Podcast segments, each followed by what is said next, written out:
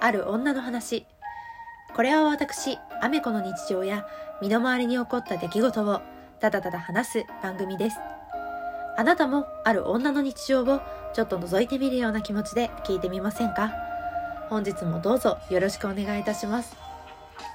というわけで皆さんこんばんはあめこです、えー、今ですね料理の下準備をしてましてちょっと時間が経つのを待っていたのでその間に収録を始めました。私は普段自炊をするんですけれども料理をするのは結構好きで、まあ、仕事で疲れて帰ってきても今日みたいにお休みの日でも大概自分のご飯は自分で作って食べることが多いです。料理めんどくさいとか手間じゃんって思う人もいると思うんですけど私の中でなんとなく料理はパズルみたいな感じがしていて、えー、自分の思考を整理しながら、えー、一つのことに取り組めたりとかあとは冷蔵庫の中の食材を自分でこう計算しながらあれとあれと組み合わせてこういうものを作ろうっていうのを考えるのが苦じゃなくて好きだったりするのでまあ料理好きなんだなって自分でも思ってるんですけれどまあそんな料理好きの私が中でも作るのも食べるのも大好きなものがあります。それは何かというと餃子です。はい。まあ餃子ね結構手間もかかるので外で食べたり買ってきた方が楽っていうのは重々分かってるんですよ。かくいう私も大学時代社会人2年目ぐらいまでは、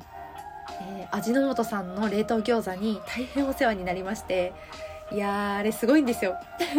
水油なしで誰でも美味しい羽根付き餃子が焼けるっていう本当に素晴らしい代物なんですけどそれでいて味も美味しいっ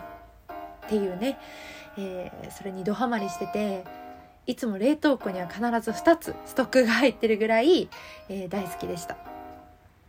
でまあ自分で餃子を作るようになり始めてからは、えー、自分好みの味にできたりとか中に入れる具の量とか配分を調整できることに楽しみを覚えて、えー、自分で作った餃子を 自分で食べてふむふむって思うのがだんだん好きになってきてそれから出来合いのものをなかなか買わなくなったんですけれどまあ餃子は面倒くさいと言いつつも、まあ、好きな工程がいくつかあってまず1つ目はみじん切りです。はい。んストレス発散になるって言ったらちょっと変かもしれないんですけどやっぱりこう野菜をザクザク切るっていうことに快感を覚えますし音も小気味いいですし結構その瞬間がまずは好きです。はい。えそして2つ目は焼く音が好きですね。あの餃子がパチパチジュージュー言って焼ける音。なんかそれを聞くとやっぱり心が躍るというかねドキドキワクワクしながらこう食べるのを待っている自分がいます、え、そして3つ目。ももちろん食べた瞬間ですよね。はい。あの面倒くさい野菜のみじん切りも まあ私は好きなんですけどこねこねしたり包んだりしてちまちまちまちま一個ずつ包んでも一瞬でなくなっちゃうのに。のにまあただその一口目を食べた時のじゅわっとこう中から肉汁があふれる感じとかあの一歩一個の餃子の中に本当にいろんなうまみとかそういうものがギュッて凝縮されてる感じがたまらなく好きで。でその餃子を一口食べて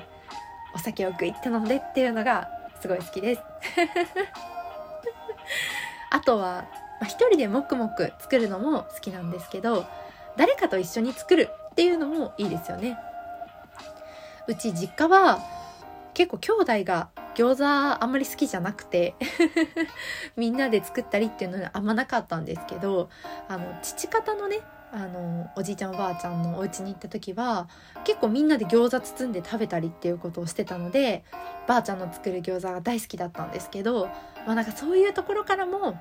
餃子を楽しんだり好きだなって思う気持ちが根付いたのかなというのも思っています。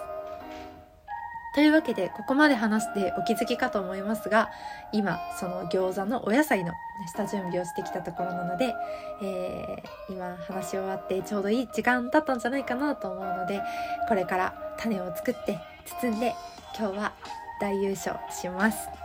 すいません。皆さんも素敵な夜をお過ごしください。今日はここまで。またね。